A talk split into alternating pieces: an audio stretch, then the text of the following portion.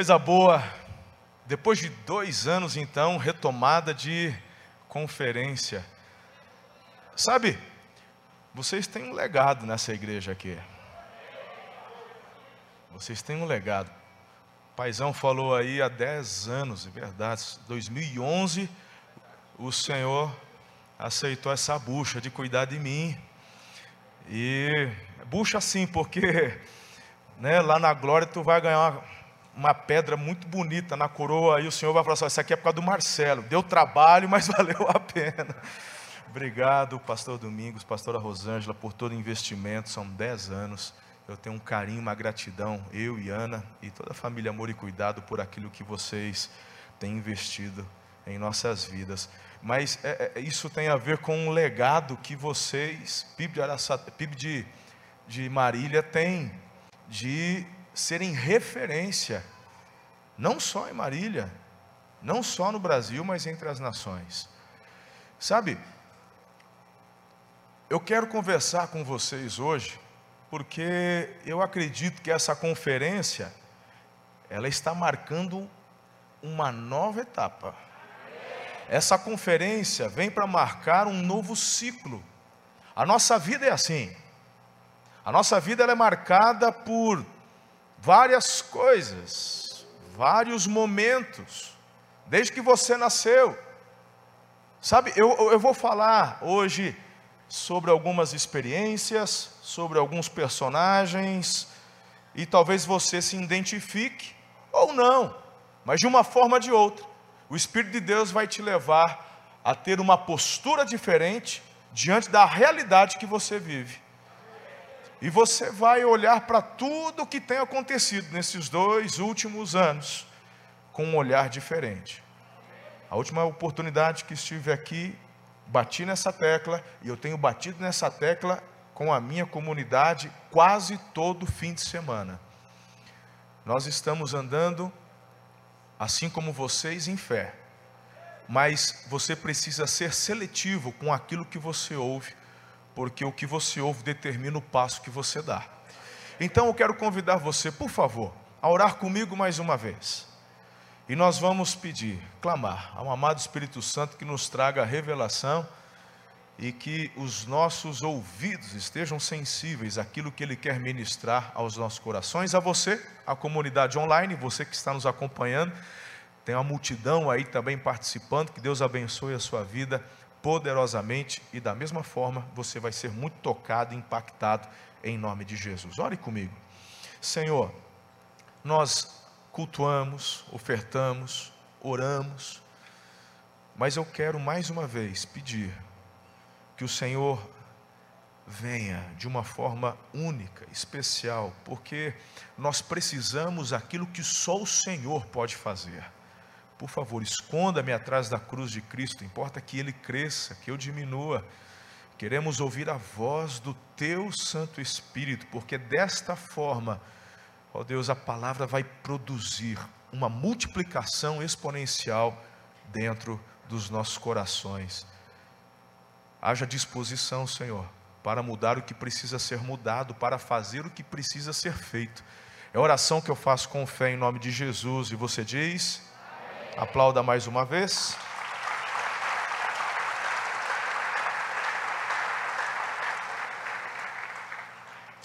Quero falar sobre fortalezas.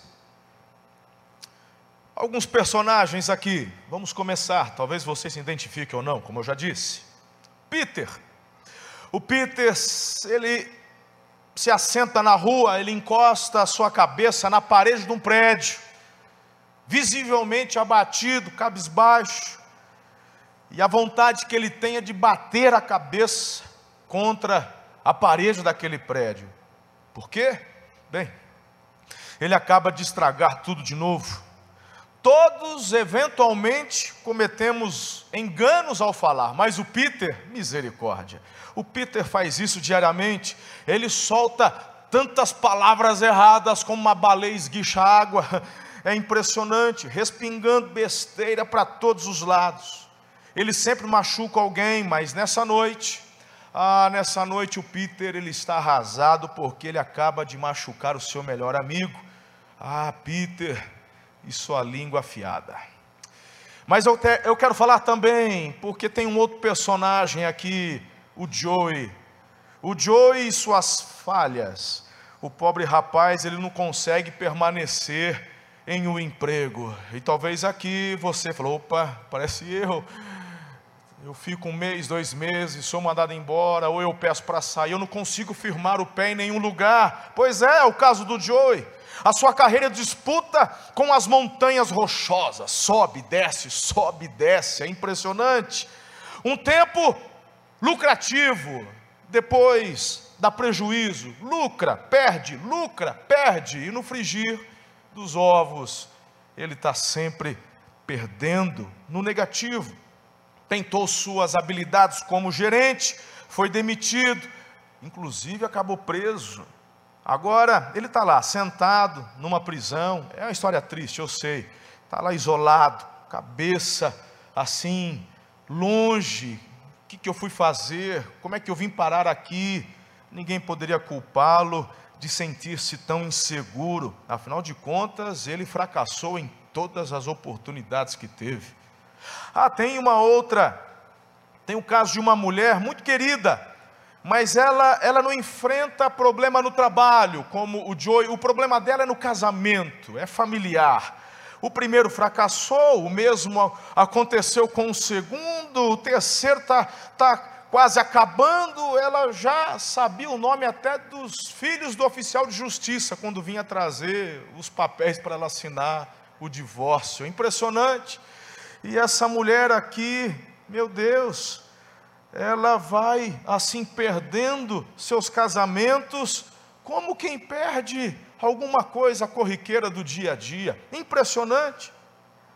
As pessoas e os seus conhecidos problemas o Peter sempre fala antes de pensar, o Joey sempre falha quando deveria ter sucesso, e essa mulher que eu acabei de falar, com seus casamentos fracassados, ela vence tanto no casamento, quanto a tartaruga vence uma corrida com o coelho.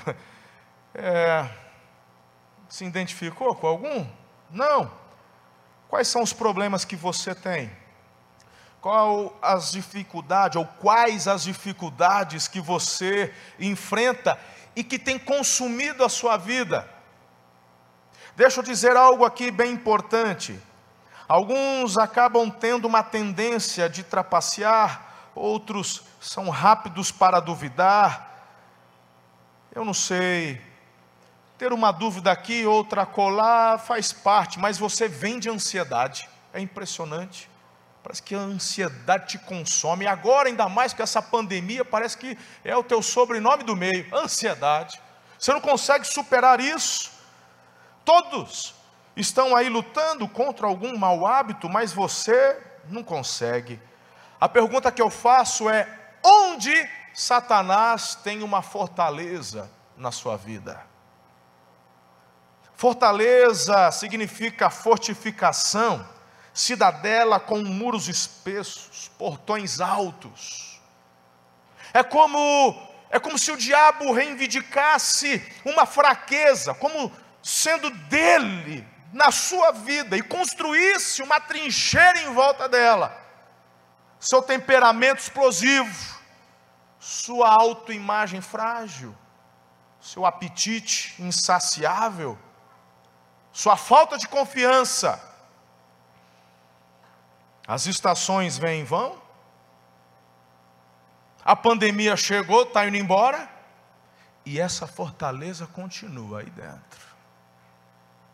A palavra espaço aqui é topós, é como se o diabo reivindicasse um pedacinho e você constantemente se vê até no altar de Deus. Um dia lá no face a face você se derramou, chorou, declarou, foi liberto.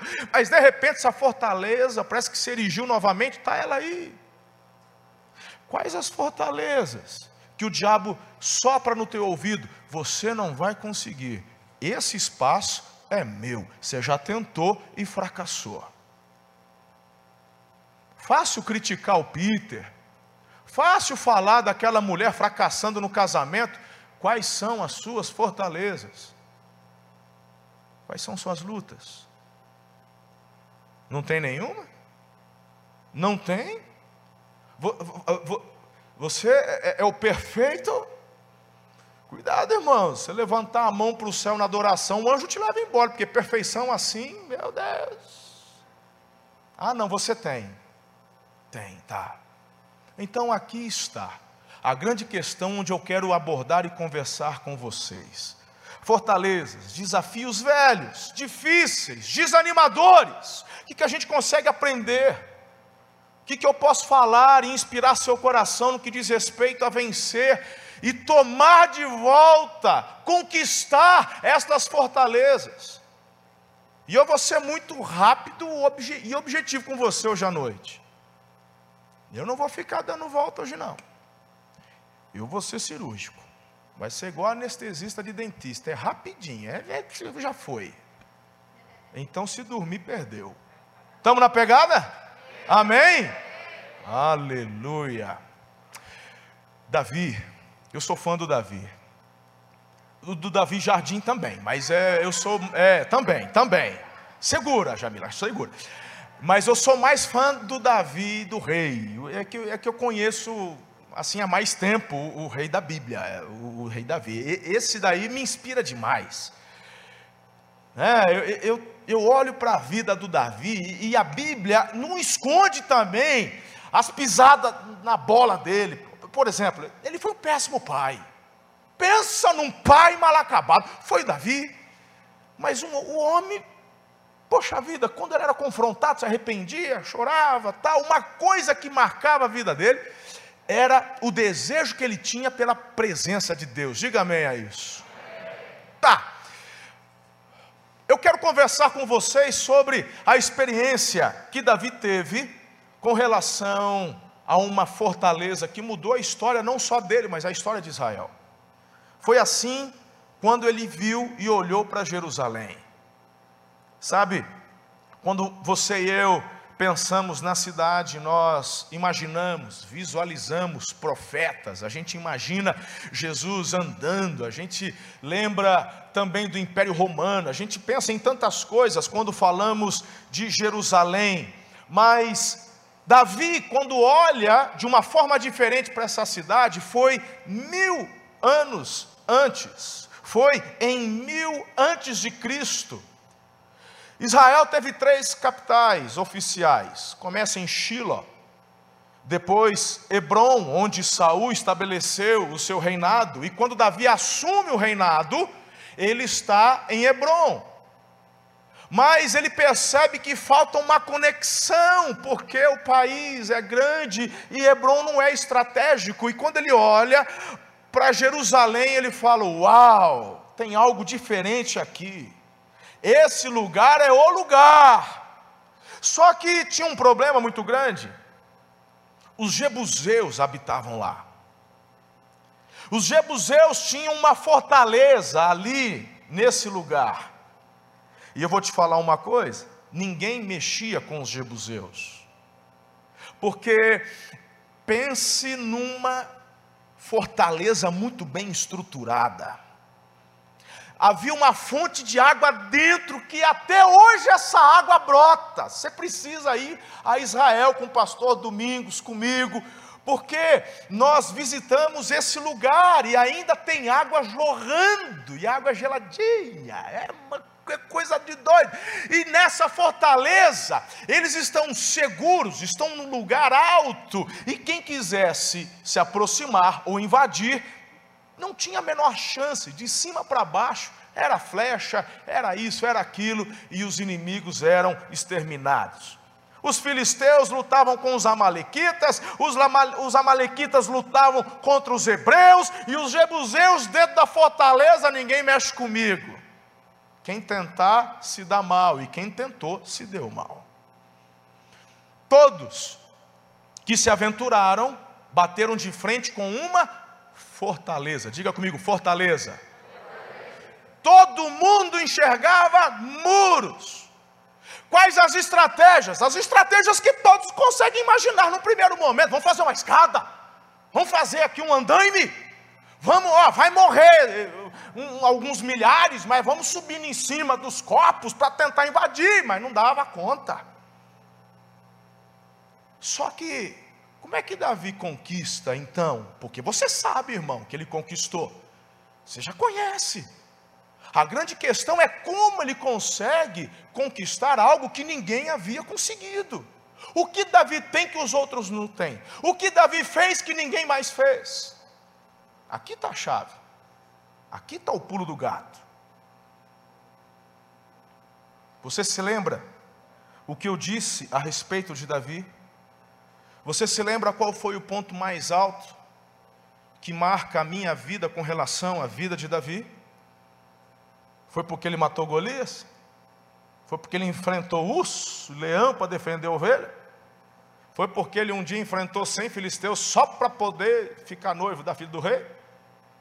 O que foi que me chama a atenção de Davi que eu te disse agora há pouco? Quem guardou? Apaixonado pela presença. Qual o nome dessa conferência?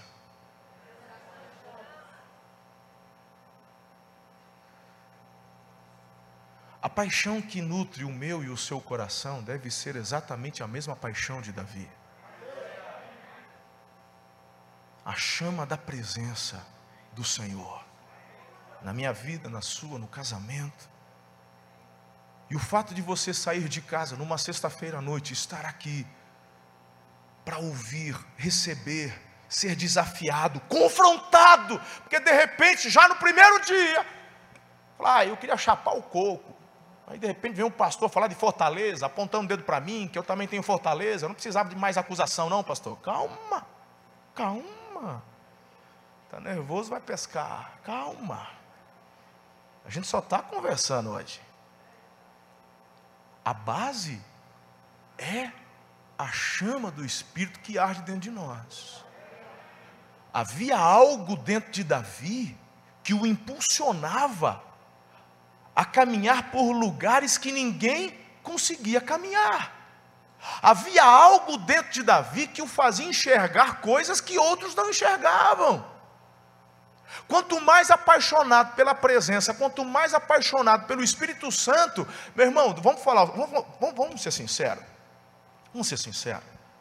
Porque quanto mais você é apaixonado por alguém, mais valor e atenção você dá a esse alguém. Certo? Então eu vou te falar uma coisa. Porque Jesus ele dá uma chave. Jesus ele diz o seguinte: vocês serão meus amigos verdadeiramente se o quê? Não faltar na conferência? Se o quê? Fizerem o que eu mando. Então vamos lá, porque eu já estou cansado de ver varão, marido, fazer declaração de amor, porque eu sou apaixonado, é porque não sei o quê. Meu irmão, vou te falar uma coisa. Quanto mais romântico esse homem for, mais eu desconfio. Eu vou, não, não, desculpa, irmão, eu vou ser sincero. Eu vou ser sincero. Eu estou sendo sincero, tá? Quanto mais frufru, porque é impressionante. Quanto mais não sei o que esse camarada faz, parece que ele está tentando fazer algo para esconder outra coisa. É impressionante. Porque homem, homem mesmo, bicho é rústico. Ele, ele, não estou dizendo que ele não precisa e não deva ser romântico, ele, ele faz parte, mas eu estou dizendo, irmão, tem que ter um esforço. É ou não é? Tem que ter um esforço nosso. A gente tem que suar para poder, você entendeu? E por isso, irmã, você deveria valorizar mais ainda. Mas eu vou te falar uma coisa: às vezes, os maridos não são tão românticos. Mas uma coisa a gente percebe se de fato ele ama a esposa, é que se a vida dele corresponde a um ensinamento que Jesus deu, se ele de fato tem dado a vida dele pela esposa. Se aquilo que ele faz, fala, está de acordo com o que o Senhor falou, no sentido de cuidar, no sentido de nutrir, no sentido de dar atenção, ele pode até esquecer a data de algum aniversário mas quando você olha para o restante do ano, você fala, ele ainda está no crédito. Eu vou perdoar. Tudo bem que a gente cobra uns juros depois, e as irmãs sabem fazer bem isso. Mas eu prefiro mil vezes um camarada que esquece o dia do aniversário do casamento, mas que o ano inteiro valoriza e anda junto em unidade, corresponde do que aquele que é todo romântico, mas não vamos ver, ele despreza. É o cara que abandona, é o cara que trai, quando ela fica doente, tchau. Quando faz 40, troca por uma de 20. Mas isso não acontece aqui em Marília, esse tipo de coisa só acontece em Aracatuba, né? Tem em todo lugar, sim ou não? Mas não acontece dentro de igreja. Se não acontecesse dentro de igreja, meu irmão, a estatística do divórcio não estava aumentando dentro das igrejas como aumenta. Já está em mais de 50% para cada 10, 5 entram em divórcio de evangélicos. Pastor, onde o senhor quer chegar? Que o senhor pegou um caminho de coelho agora que nem eu estou entendendo. O que eu quero dizer para você é que se você de fato é alguém cujo teu coração arde em chamas por Jesus, você não vai permitir que Satanás tenha uma fortaleza dentro de você. E você vai fazer de tudo para poder tomar essa fortaleza e entregar a quem é dono de verdade dela, que é o Senhor. Hoje é dia de você se levantar com uma geração apaixonada pela presença.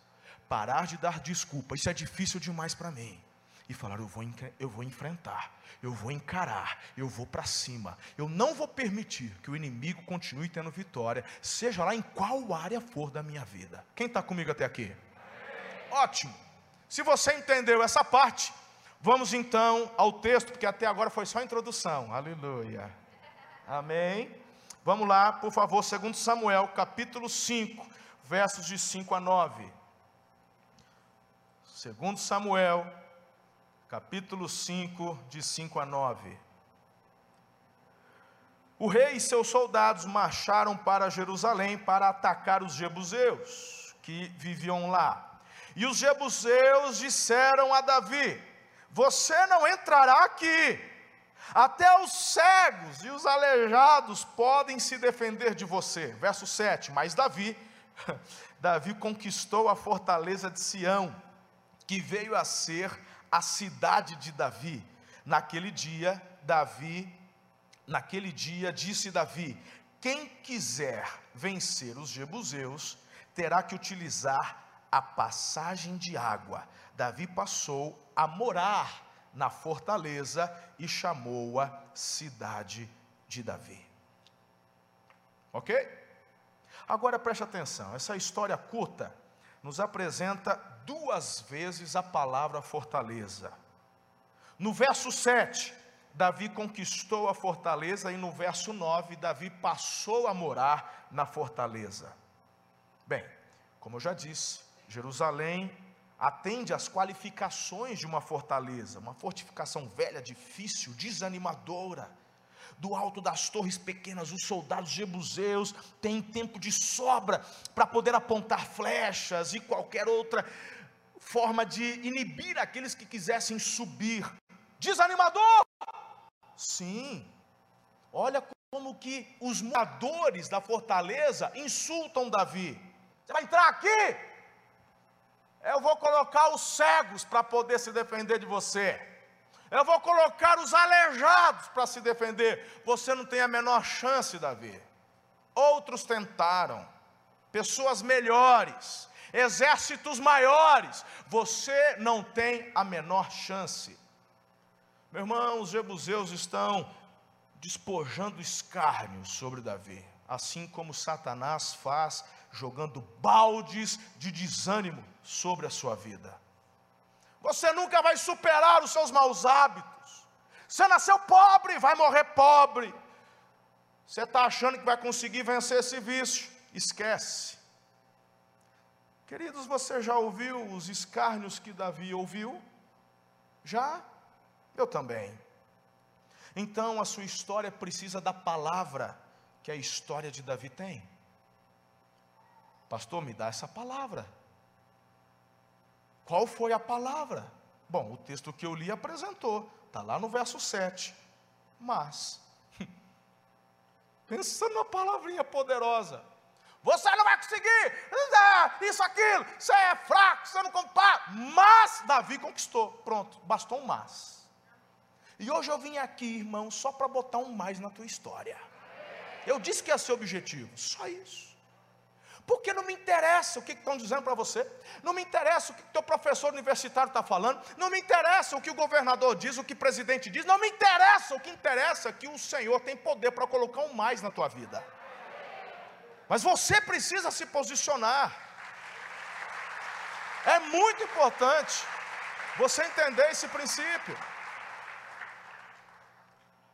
É verdade, a cidade é velha, tem dificuldades, ninguém consegue, é desanimador, mas Davi mudou a realidade.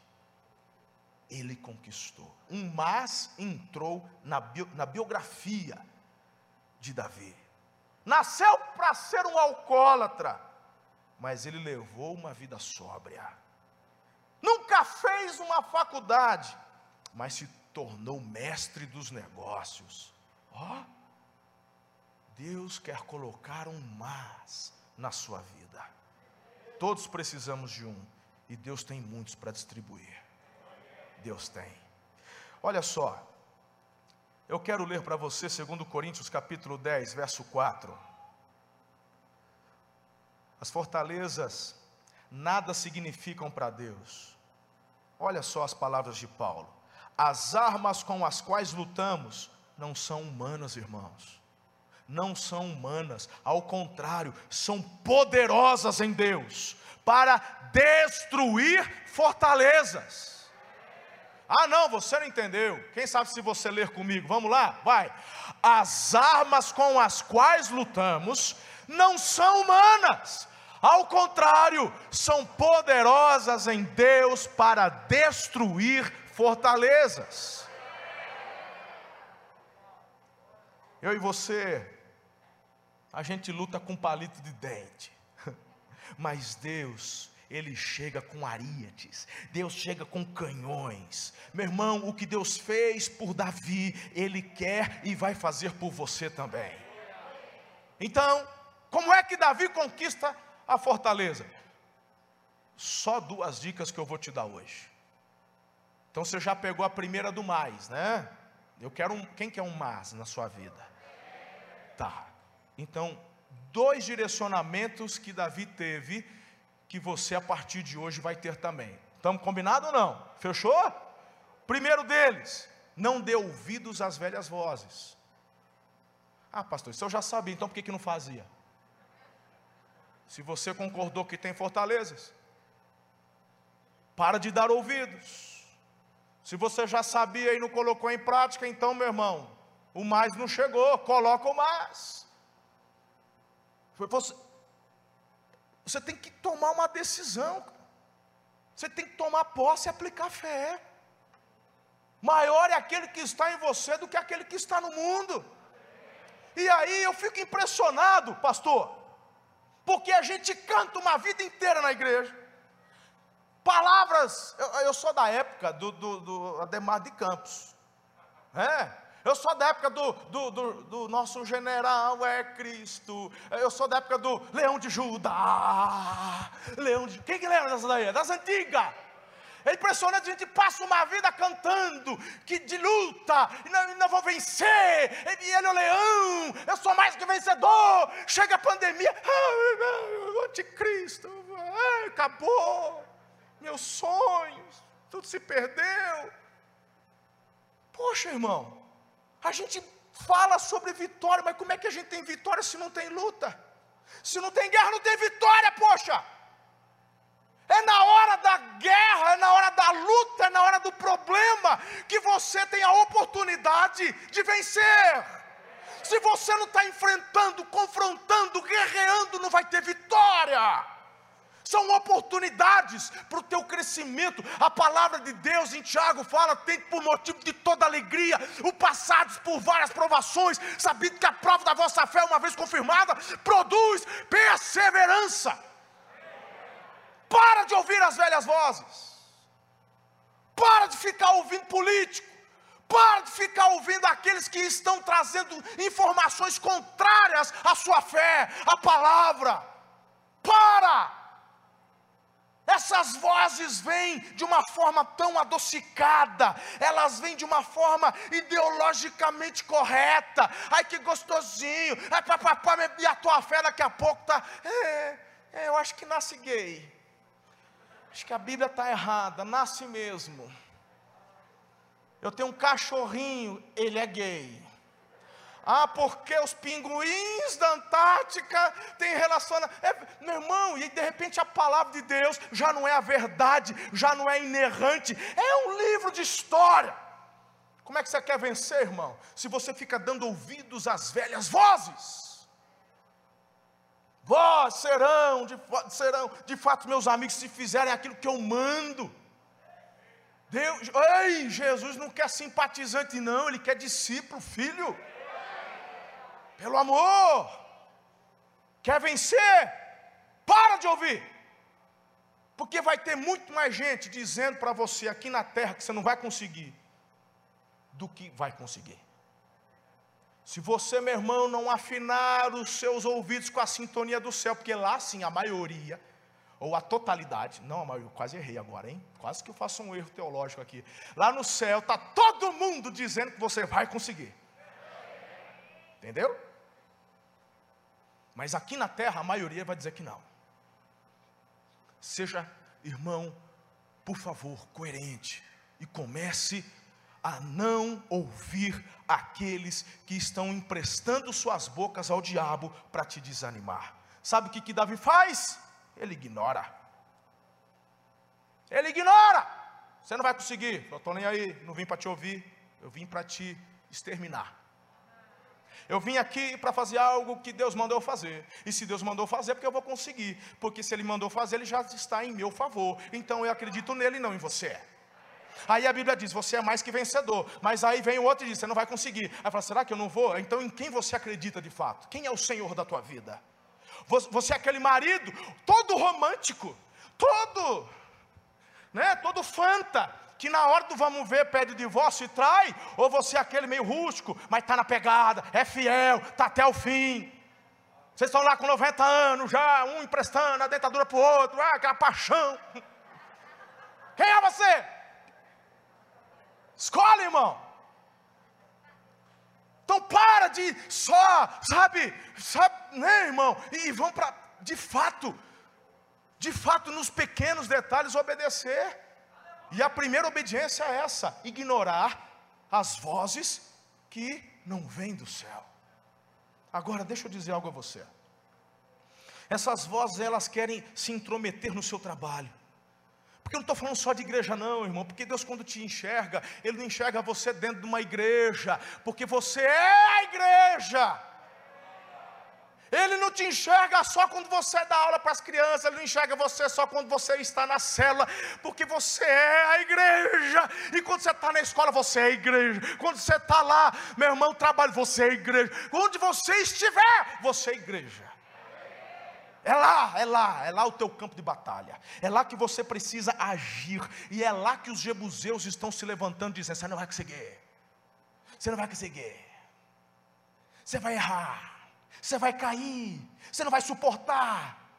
Essa história de Davi não é única dele, não. É impressionante como que é, é a mesma história de Neemias, pastorzão. Se você abrir em Neemias capítulo 6, verso 3, é, é, é, o Neemias estava lá ouvindo. Ouvindo, primeiro, vem com, com, com um pãozinho doce. Ele está lá, reconstruindo os muros. E aí, vem cá, vamos conversar, Neemias. Fala para a gente das últimas. Ô Neemias, desce um pouquinho, para. Eu trouxe um pãozinho para a gente tomar um café da tarde. O que, que o Neemias respondia? Verso 3, Neemias 6. Estou executando um grande projeto. Eu não posso descer, não. Por que parar a obra para eu ir encontrar-me com vocês? Por que, que eu vou fazer isso? Quando essa turminha do pão doce, do que quer agradar, receberam a negativa, aí o Satanás se manifestou. Aí ficou, aí, aí deu possessão. Aí deu possessão. Aí é um para trás, as unhas tortas. Ah, eu vou pegar você, Neemias, agora. Levante dedurar para o rei. Aí, irmão, o inimigo se levanta. Aí eu vou te falar qual que é a diferença? Bom, eu vou falar de quem ainda não tenho mais. Aqueles que, quando o diabo se levanta, fica todo mimizento. Ainda ele não, ele não escolheu parar de ouvir as velhas vozes. Aí quando o diabo fala, eu vou te pegar. Aí vai, tá vendo? Viu só? A gente vai na igreja, a gente dá dízimo, a, a, gente se mata, a gente multiplica a cela, a gente discipula, a gente faz isso, e olha ó, desemprego, a loja fechou, eu não consigo mais serviço, a outra ela pegou Covid, o pai morreu, olha aí, vale a pena servir a Deus? O Neemias, irmão, porque a obra parou, porque veio ordem de cima. Quando eles se levantaram, a obra foi interrompida. Pergunta para mim se o Neemias entregou os pontos. Fala, eu fiz a minha parte, Deus. Neemias continuou convicto, porque quem mandou ele executar a obra que ele estava fazendo não foram homens, foi o Senhor. Então, mesmo que houvesse um parênteses, mesmo que houvesse aqui um hiato, ele sabia que iria continuar, e ele está focado, porque ele escolheu não ouvir as velhas vozes. Nós tivemos aqui que obedecer a, a alguns preceitos que vem de cima. Manda quem pode, obedece quem tem juízo. Não mandou fechar a igreja? Fechamos a igreja. Fechamos o templo, irmão, mas a igreja continua avançando. A igreja não para. Igual Neemias. Para, o rei mandou. Falei assim, então vamos parar. Mas eu tenho uma certeza. Eu não ouço as velhas vozes. Eu ouço a voz de cima. Uma hora vai retomar, como de fato retomou. E aqui é a mesma coisa. Aí eu fico perguntando, meu pastor. Aquela turma que ainda está presa ao medo. Aquela turma, ai, mas será? Aquela turma, ah, porque agora é tudo diferente. Diferente o quê? A ordem é a mesma. Ir de fazer discípulos de todas as nações, batizando-os em nome do Pai, do Filho e do Espírito Santo, ensinando-os a guardar todas as coisas que vos tem ordenado. A ordem não mudou, a ordem é a mesma. Ah, mas agora, e agora o que, irmão? Agora o que? Agora, meu irmão, vou te falar uma coisa: existem agora momentos onde nos adaptamos, porque as gerações estão coexistindo. Aqui nós temos pelo menos quatro gerações representadas, de baby boomers até ZY, todas aqui representadas. Não, pastorzão, você já é já bem mais, já dos jovens.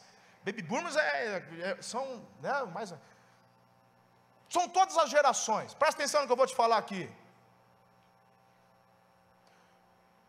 Eu cheguei na minha igreja e eu trouxe uma palavra para eles. Tem uma mensagem que Deus me deu e eu compartilhei. Você pode depois, se quiser, acessar o YouTube para assistir. Reconectando as gerações.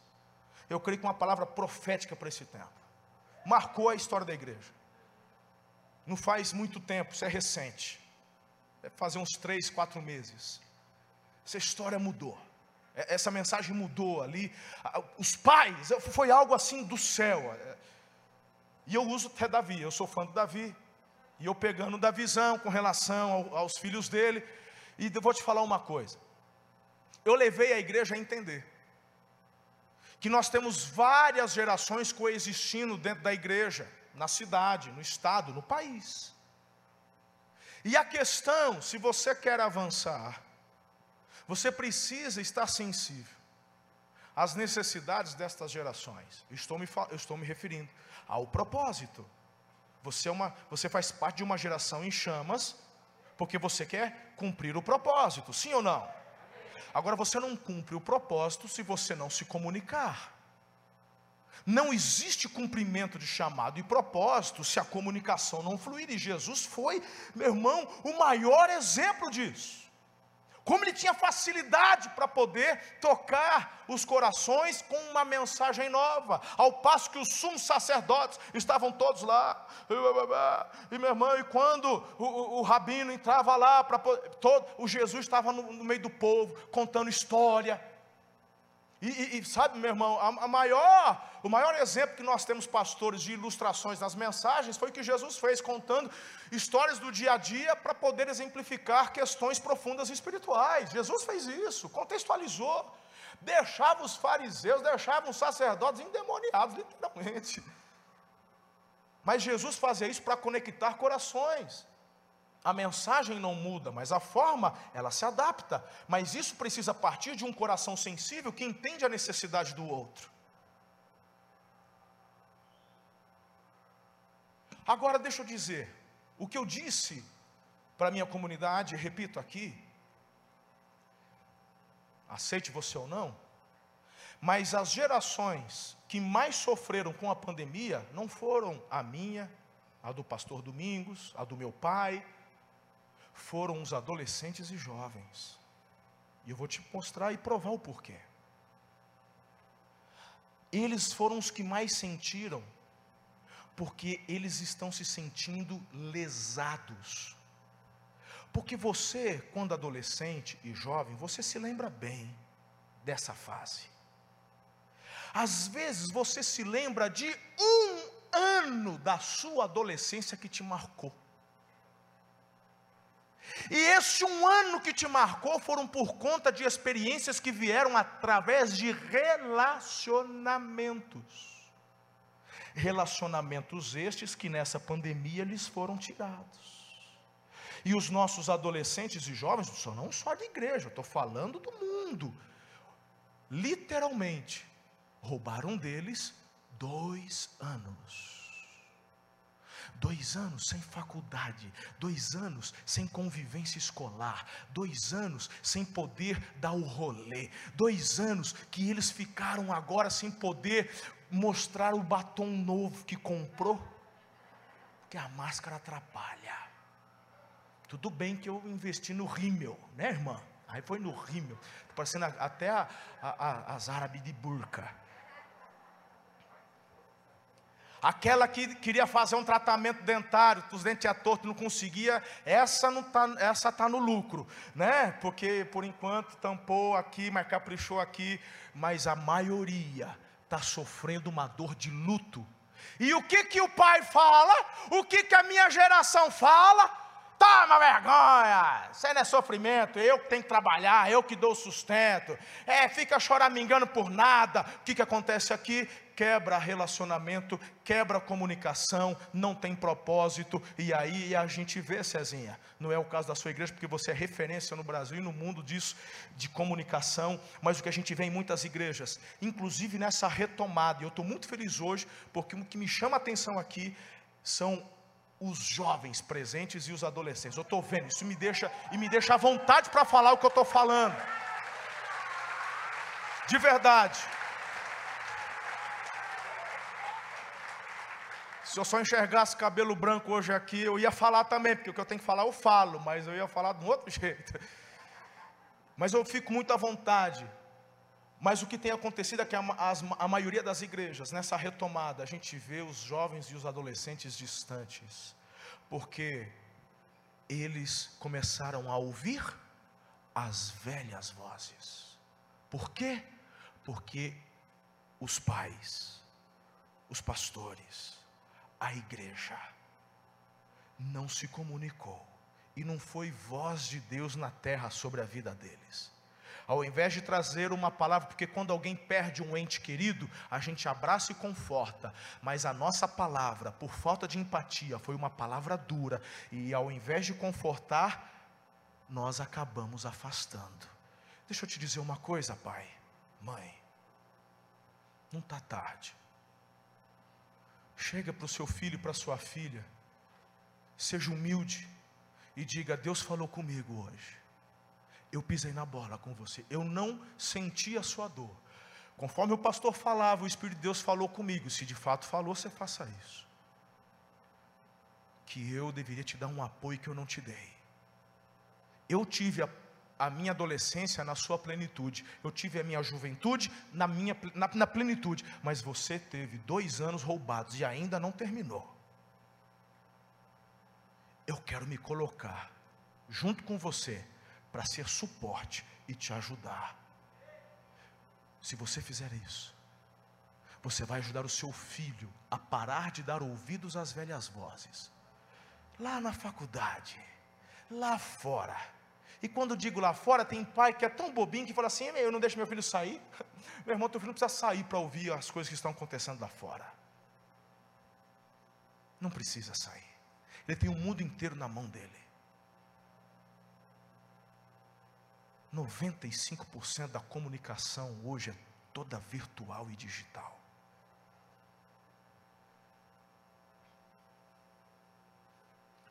Faz sentido isso para você ou não?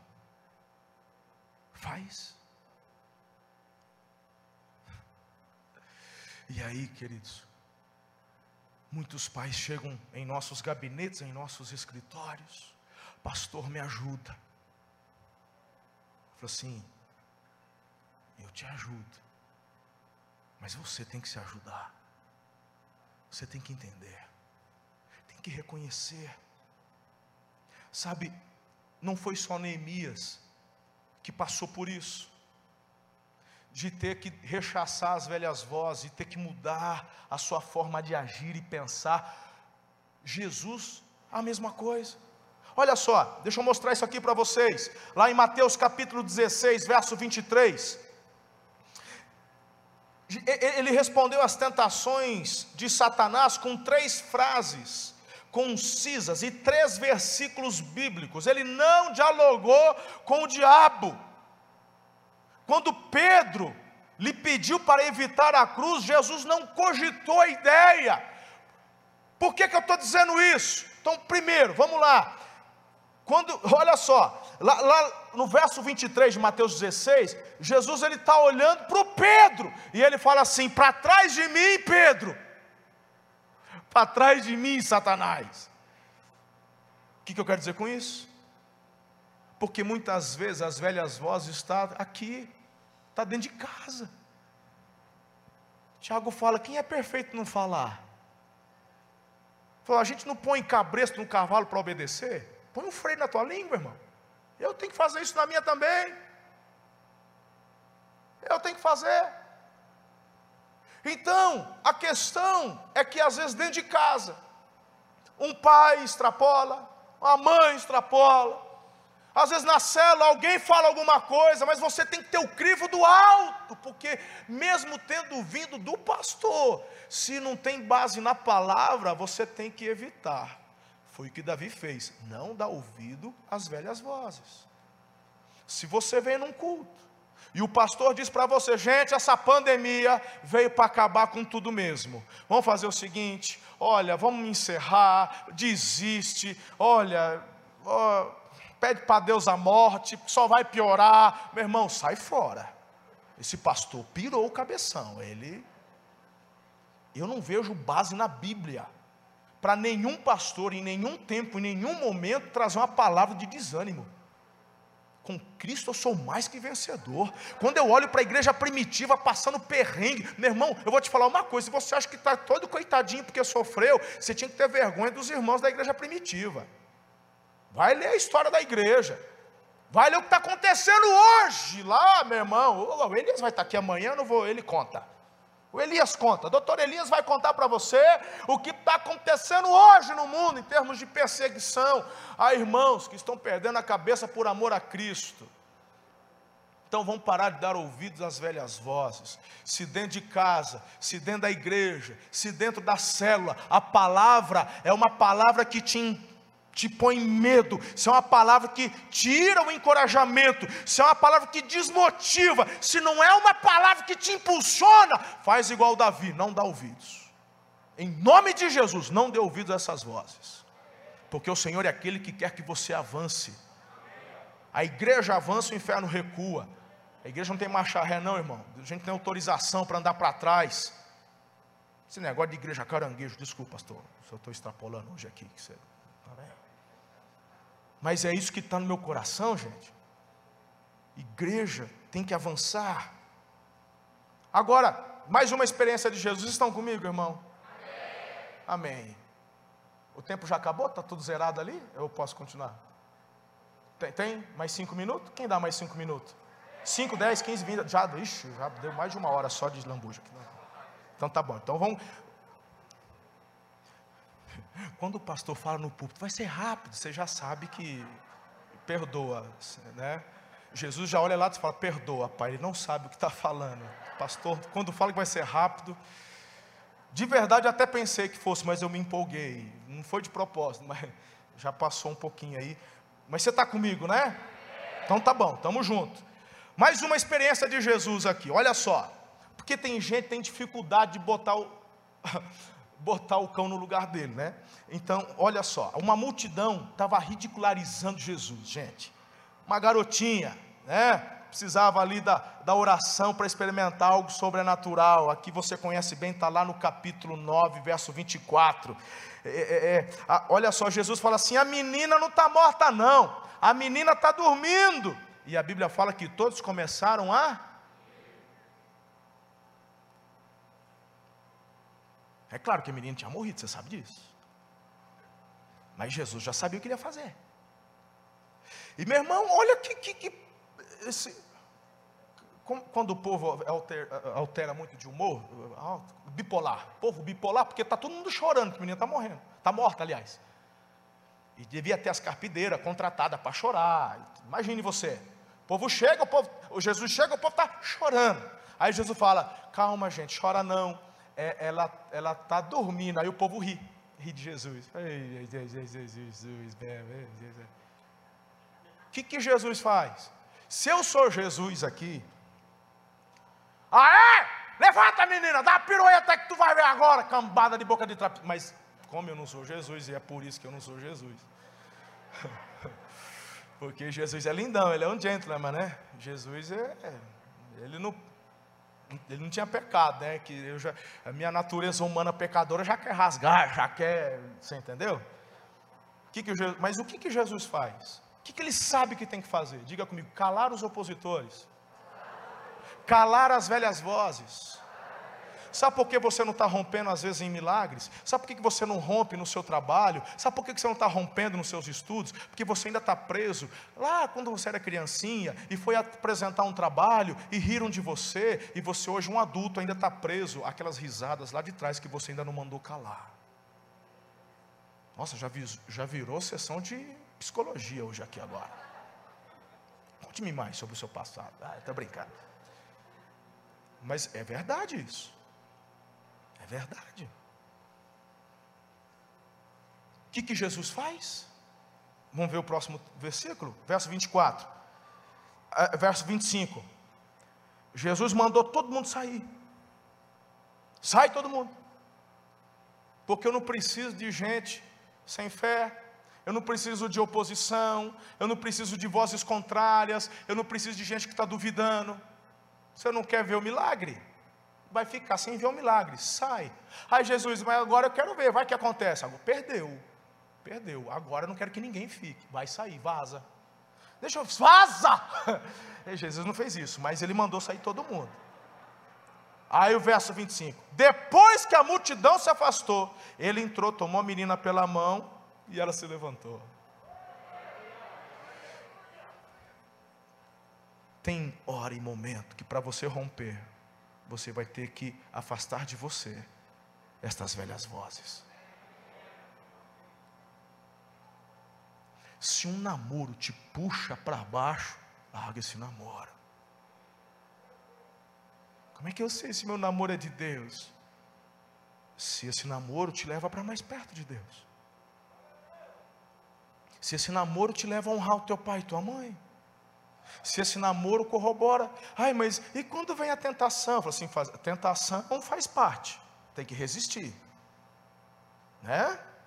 Que você é normal. É porque a gente se abraça, quando eu pego na mão dela, me dá um frio, um, um, sobe o um negócio, desce, fala assim, tudo bem, sinal que isso é normal, teus hormônios estão trabalhando bem. Aleluia, que continue assim até quando a morte se separar dela depois que vocês casar.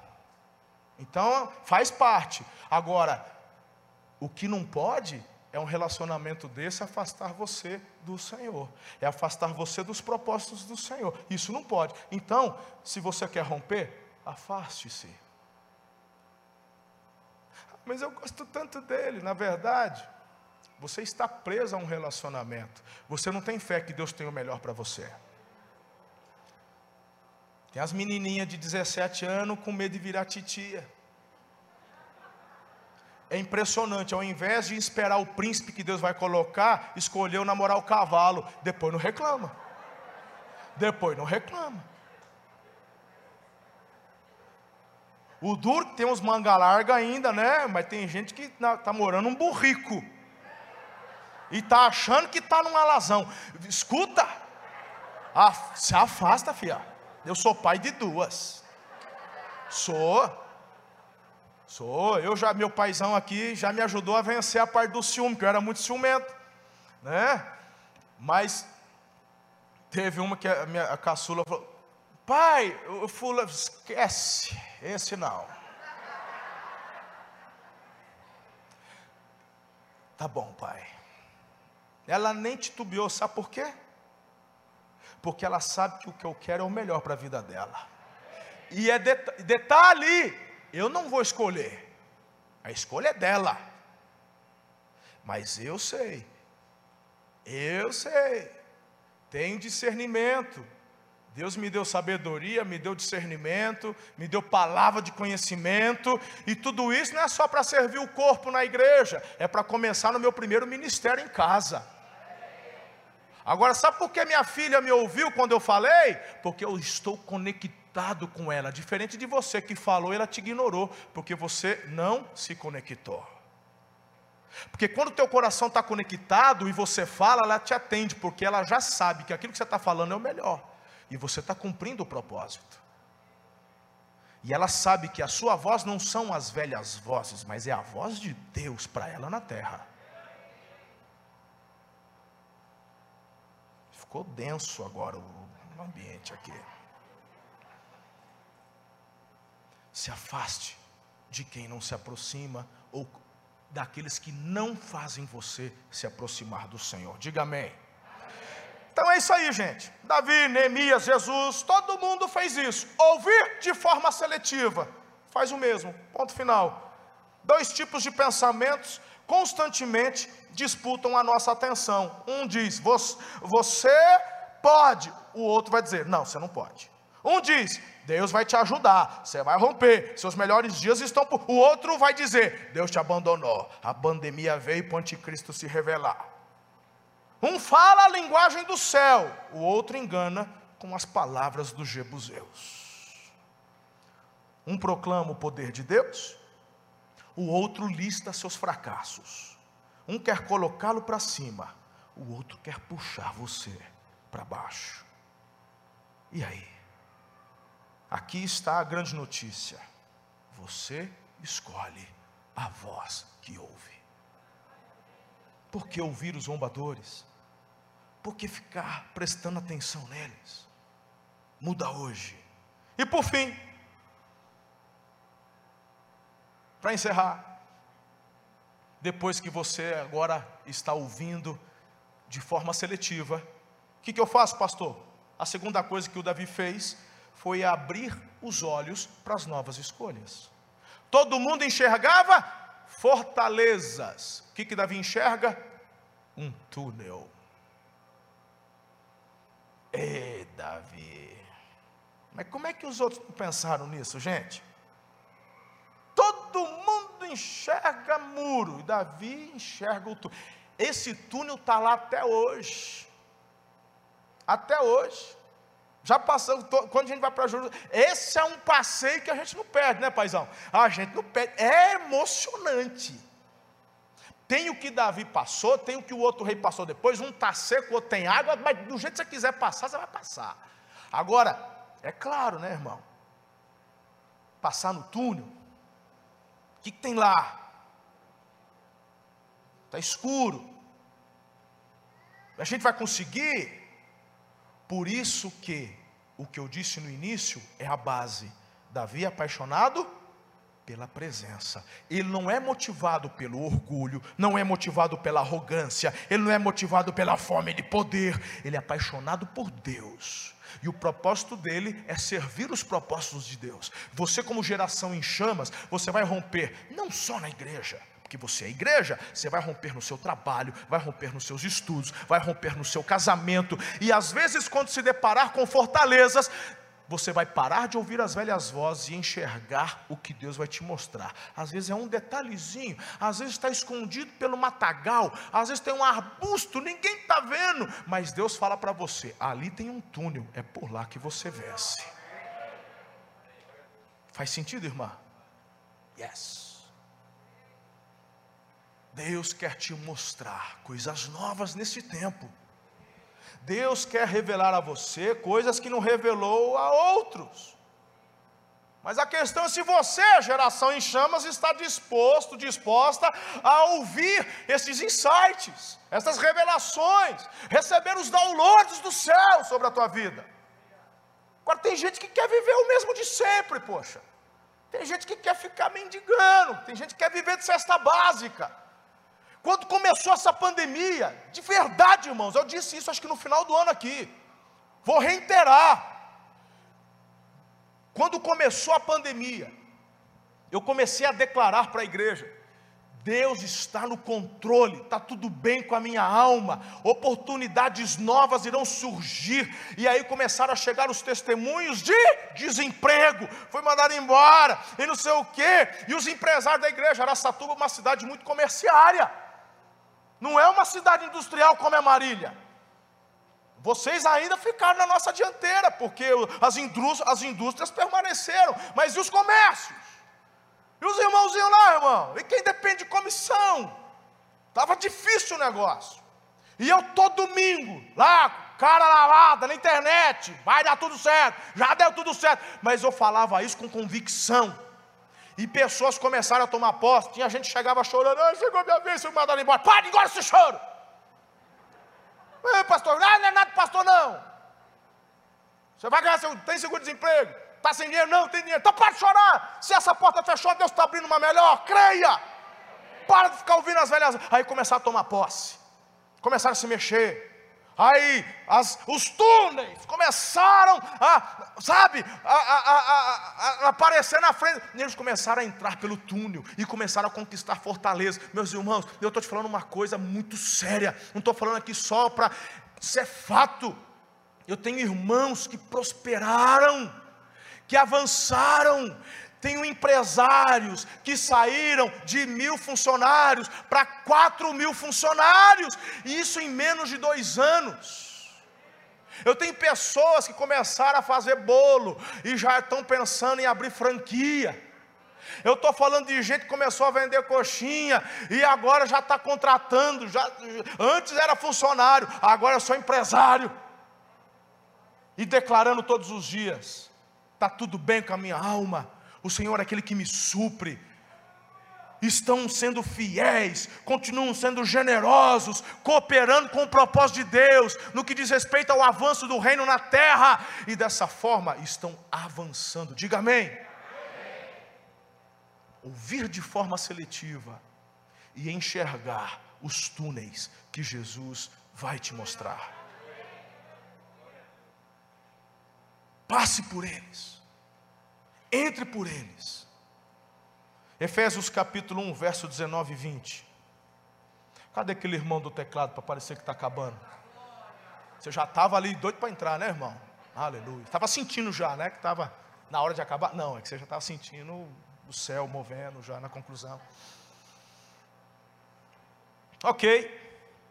O que eu quero dizer e fazer uma aplicação para você. Assim como Aquele túnel para Davi foi um escape, foi uma porta. É claro que você, meu irmão, não está conquistando como Davi, literalmente uma fortaleza. Mas existem fortalezas internas, existem desafios. E assim como aquele túnel foi para Davi, eu quero te dizer que tem um túmulo vazio que, da mesma forma, te oferece vitória. É nesse túmulo vazio, irmão. E só é vazio porque ele ressuscitou. E o poder é claro que não está no túmulo, está na pessoa dele glorificada ao lado de Deus, que intercede por você. é o seu advogado, é aquele meu irmão que já disse, ele vai dar certo. O inferno se levanta para mim, não, eu tenho uma fortaleza na vida do Tibúrcio ali, o Tibúrcio tem, ele tem uma fortaleza, não vou falar aqui, mas ele, você sabe que ele tem uma, mas ele já é mais que vencedor. Meu irmão, pode ninguém nessa vida aqui na terra acreditar em você. Eu vou te falar, não tem problema, porque Jesus acredita em você. Pastor, de onde você está tirando isso? Romanos 5. Porque Deus prova o amor dele para conosco pelo fato de ter Cristo Jesus morrido na cruz do Calvário, sendo nós ainda pecadores. Ninguém tinha feito nada. Ninguém falou assim: ah, e se, pessoa, não quero saber, eu sei que já deu certo. Eu vou dar minha vida porque ele acreditava e acredita em você. Teu casamento já deu certo.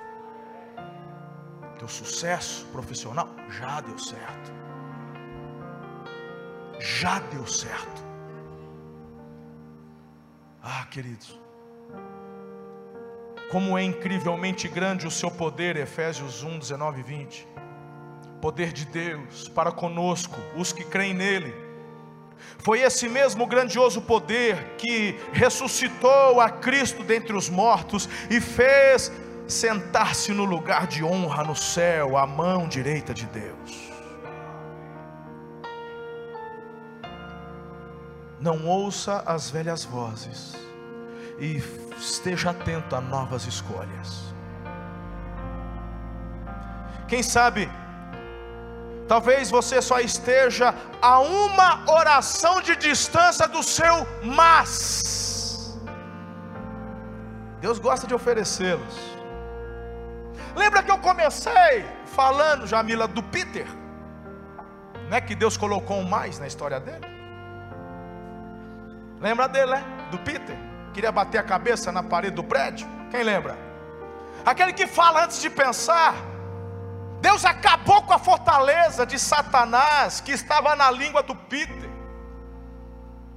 E prova disso é quando você lê o sermão de Pedro em Pentecostes. Deus transformou o impetuoso Pedro no apóstolo Pedro.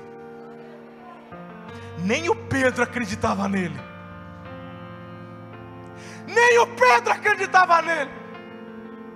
E Jesus tem que ir lá na praia, ir atrás dele e falar assim: Você me ama? Tu sabes de todas as coisas. Tu sabes que eu te amo. É só isso, lindão. Pastorei meu rebanho. Mas eu. É, eu nem sei mais o que você fez, porque eu perdoei, eu esqueci. Partir de agora, o meu espírito vai te conduzir, Pedro. E o, e o Joy, o fracassado, quem lembra dele? Demitido pela família, condenado à prisão, a pedido do patrão, Joy e dos empregados. Será que um cara desse pode vir ser alguma coisa na vida? Pois é, o José pôde. O José se tornou o primeiro-ministro lá do Egito, marcou a história, foi responsável literalmente para resgatar sabe, a humanidade de uma fome que iria exterminar boa parte da população. Os irmãos não quiseram, vendido, está lá. E aquela mulher que se divorciou cinco vezes? Hã? A mulher que os homens descartavam. O que, que Jesus faz com ela? Discipula ela. Ah, Jesus, o senhor é lindão demais. Segundo o último relato, ela havia apresentado Cristo para toda a vila de onde ela morava. Ah, mas quem que vai te ouvir? Cinco vezes divorciada, se afastar dela não é boa companhia para você não. Pois é, Jesus vai lá, fica do ladinho, discipula, se torna missionária. Aleluia. Essa é outra prova, queridos, que as armas de Deus são poderosas para destruir fortalezas. ah, Pedro meteu os pés pelas mãos, José foi preso no Egito, a mulher samaritana casada cinco vezes, Jesus estava morto num túmulo. Mas Pedro pregou, José governou, a mulher compartilhou, Jesus ressuscitou. E o seu mais está hoje aqui para ser entregue a você, em nome de Jesus. A sua história você escreve. O teu mais te espera hoje. Você recebe essa palavra? Eita, e o diabo fica endemoniado porque ele já perdeu de novo. Você é mais que vencedor. Não tem medo que vai te dominar. Ah, querido, tem uma história linda e extraordinária, escrita por Deus para você, para sua casa. O seu futuro é lindo, é abençoado, é próspero, porque prosperidade não é ter, prosperidade é ser.